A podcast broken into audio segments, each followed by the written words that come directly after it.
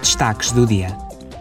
Esta semana, os eurodeputados e os grupos políticos preparar-se-ão para a próxima sessão plenária, durante a qual o Prémio Sakharov para a Liberdade de Pensamento de 2022 será entregue ao corajoso povo ucraniano, representado pelo seu presidente, dirigentes eleitos e membros da sociedade civil.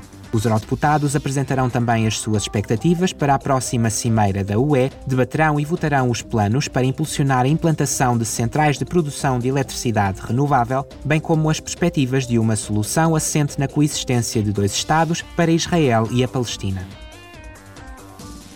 Para assinalar o fim do Ano Europeu da Juventude 2022, realiza-se hoje no Parlamento um evento de encerramento. Em Bruxelas, cerca de 700 participantes, incluindo eurodeputados, comissários, sociedade civil e inúmeros jovens, participarão em sessões temáticas sobre educação e saúde mental, reunir-se-ão com decisores políticos da UE e debaterão as realizações do Ano Europeu da Juventude.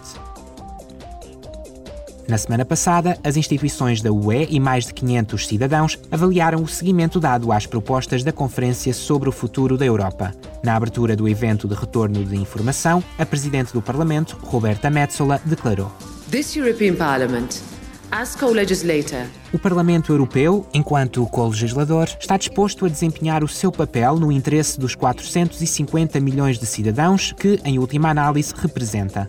No que diz respeito à aplicação das propostas dos cidadãos, nenhuma sugestão de alteração deve ser descartada.